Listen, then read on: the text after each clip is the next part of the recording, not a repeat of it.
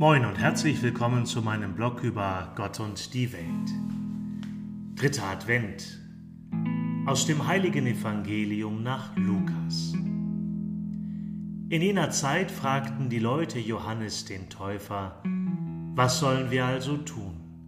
Er antwortete ihnen, wer zwei Gewänder hat, der gebe eines davon dem, der keines hat. Und wer zu essen hat, der handle ebenso.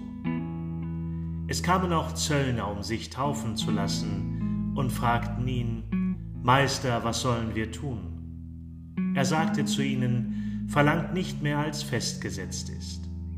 Auch Soldaten fragten ihn, was sollen denn wir tun? Und er sagte zu ihnen, misshandelt niemanden, erpresst niemanden, begnügt euch mit eurem Sold. Das Volk war voll Erwartung, und alle überlegten im Herzen, ob Johannes nicht vielleicht selbst der Christus sei. Doch Johannes gab ihnen allen zur Antwort, ich taufe euch mit Wasser.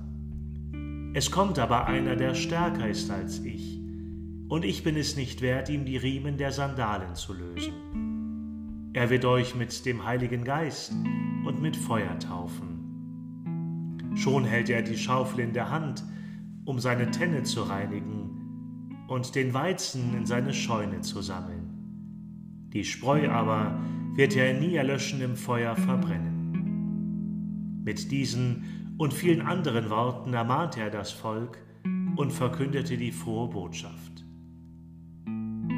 Evangelium unseres Herrn Jesus Christus.